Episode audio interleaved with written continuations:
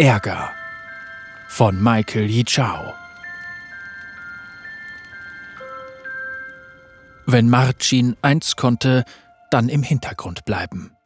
Vor ihm vermischten sich krakelende Stimmen mit dem Klappern von Trinkkrügen und dem Schwappen von Bier.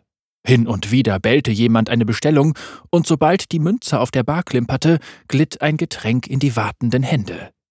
Seine schnelle und schweigende Bedienung ließ ihn unbemerkt bleiben, und dadurch ging er jedem Ärger aus dem Weg. Und es gab immer Ärger. Dieser nahm viele Formen an. Ein streitsüchtiger Raufbold, dem es in den Fingern juckte, eine Geschäftsabwicklung zwischen vermummten Gestalten, die mit einem Dolch in der Kehle endete, oder höchst unerwartet ein kleines Mädchen, das durch die schwere Tavernentür schlüpfte. Marcin beobachtete, wie das Mädchen vor sich hinsummend zur Bar hüpfte. Die Tür schlug hinter der Kleinen zu. Ein letzter Wirbel der kalten Winterluft blies durch den Raum, und der laute Knall zog auch die letzten Blicke auf sie, die ihr noch nicht folgten, verblüfft von ihrer Anwesenheit. Das Mädchen kletterte auf einen Barhocker und konnte kaum über den Rand des Tresens spähen. Marcin betrachtete das feuerrote Haar des Kinds, das zerlumpte Spielzeug in seinen Händen, den ausgefransten Rucksack auf seinem Rücken und das zerrissene Kleid mit den kurzen Ärmeln, das nicht recht in die Jahreszeit passte. Und was darf ich dir bringen? fragte er. Das Mädchen stellte sich auf den Hocker, klatschte sein Spielzeug auf den Tresen und beäugte die vielen Flaschen auf den Regalen. Marcin erkannte, dass es sich um einen Teddybären handelte, der einst mit Liebe hergestellt worden war und jetzt sehr geliebt wurde. Nach vielen Jahren der Belastung waren die Nähte an seinen Armen und Beinen gut sichtbar.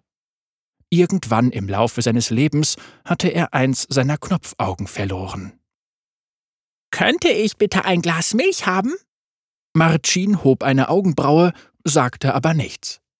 Er ging zum hinteren Ende der Bar, um den Keramikkrug zu holen. Ist es nicht ziemlich spät für dich, so alleine unterwegs zu sein? brummte eine tiefe Stimme. Marcin seufzte. Ärger zog immer noch mehr Ärger an. Er fischte den Krug vom Regal und warf einen Blick über die Schulter durch die Bar. Ein großer Mann, der neben der Kleinen stand, hatte sich umgedreht und blickte mit seinem gesunden Auge auf sie hinunter. Das Mädchen saß vor ihm und wirkte wie ein Kieselstein am Fuß eines Bergs. Es war ein mit gezackten Narben übersäter Muskelberg.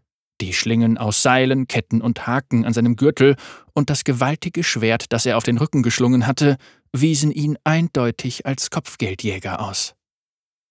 Das Mädchen sah zu ihm auf und lächelte ihn an. Ich bin nicht allein. Tibbas ist mit mir hier. Nicht wahr, Tibbas? Mit strahlendem Lächeln hielt es den Bären hoch. Der Kopfgeldjäger lachte laut auf. Ah, deine Eltern werden dich aber doch sicherlich vermissen.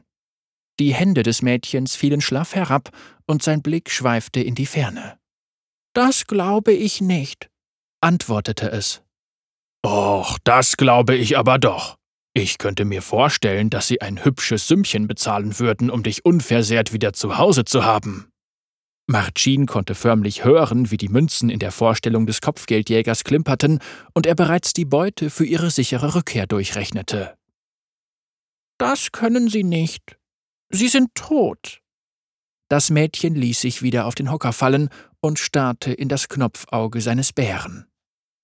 Der Kopfgeldjäger wollte wieder das Wort ergreifen, da stellte Marcin den Krug mit einem lauten Krachen auf den Tresen. Deine Milch, sagte er. Das Mädchen drehte sich um, vergaß seine trübselige Stimmung und strahlte ihn an. Danke, Sir. Die Kleine setzte ihren Bären auf den Tisch und streckte die Hand nach ihrem Rucksack aus.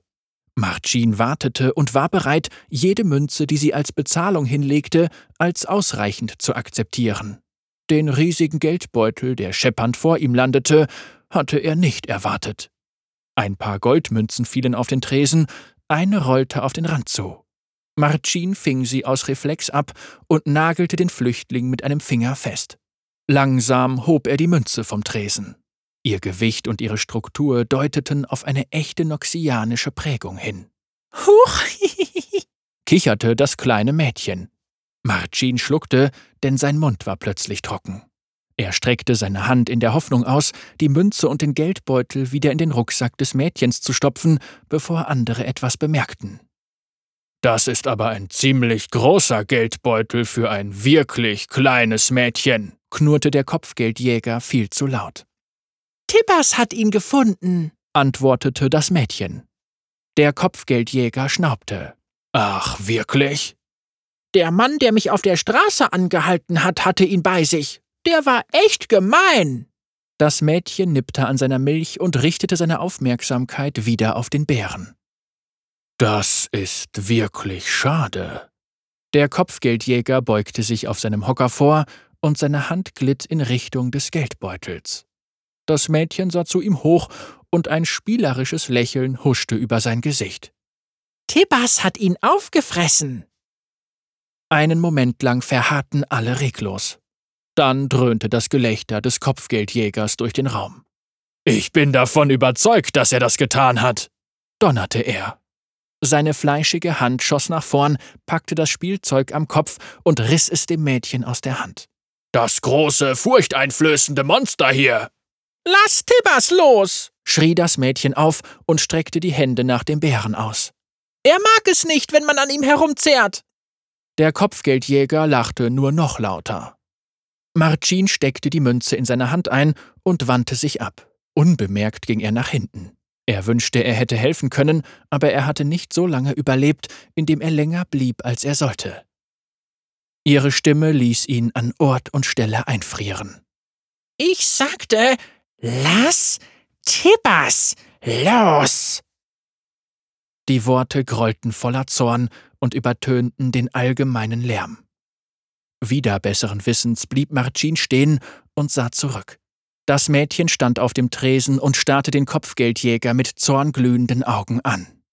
Dann brach Chaos los. Ein Lichtblitz und Hitze barsten aus dem Mädchen hervor. Zu spät riss Marcin seine Arme hoch und schrie vor Schmerzen. Er stolperte rückwärts und stieß gegen die Regale hinter sich. Einige Flaschen zerschellten um ihn herum, als er sich unter den Tresen duckte und sein idiotisches Zögern verfluchte. Die Schreie von Männern und das Geräusch von berstendem Holz unterstrichen das lauter werdende Tosen von Flammen. Ein gutturaler, unwirklicher Ton schwang in der Luft und ließ ihn bis auf die Knochen erzittern. Marcin kroch immer noch halbblind in die Richtung, in der er die Küchentür erhoffte. Um ihn herum wurden die Schreie lauter und endeten dann mit einem Knacken bei dem sich ihm der Magen umdrehte. Zum zweiten Mal an diesem Tag vergaß Marcin all seine ausgereiften Fähigkeiten, um Ärger aus dem Weg zu gehen und spähte über den Rand des Tresens. Ein scheußliches Ungetüm ragte als Silhouette vor dem Licht des Feuers auf. Dicke Sehnenstränge verbanden seine Extremitäten mit seinem Rumpf wie eine Naht. Erschrocken stellte Marcin fest, dass das Ungeheuer brannte und von den hungrigen Flammenzungen, die über sein Fell tanzten, keinen Schaden nahm. In seinen hoch erhobenen Klauen hing zusammengesunken die blutüberströmte Gestalt des Kopfgeldjägers. Er wirkte wie eine Stoffpuppe in den riesigen Pfoten des Monsters. Davor stand das kleine Mädchen umgeben von Flammen. Du hast recht, Tibbas, sagte es. Er mochte es auch nicht, dass man an ihm herumzerrte. Marcin sah sich entsetzt im Raum um. Überall in seiner Taverne gingen umgestürzte Stühle und Tische in Flammen auf, dichter schwarzer Rauch stieg auf, der Gestank von Blut und brennendem Fleisch kroch ihm in die Nase. Marcin unterdrückte würgend seinen Husten, der Magen drehte sich ihm um. Dann drehte das Ungeheuer sich um und sah ihn an.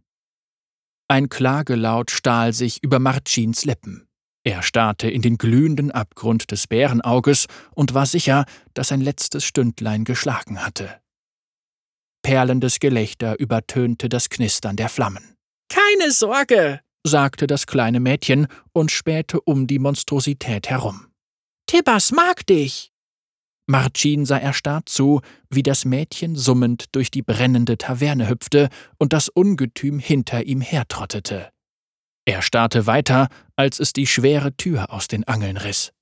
Seine Kinnlade klappte herunter, als das Mädchen sich ein letztes Mal mit einem lieblichen Lächeln auf den Lippen umdrehte. Danke für die Milch, Sir. Und dann ging das Mädchen hinaus in die verschneite Nacht, während die Taverne hinter ihm einstürzte.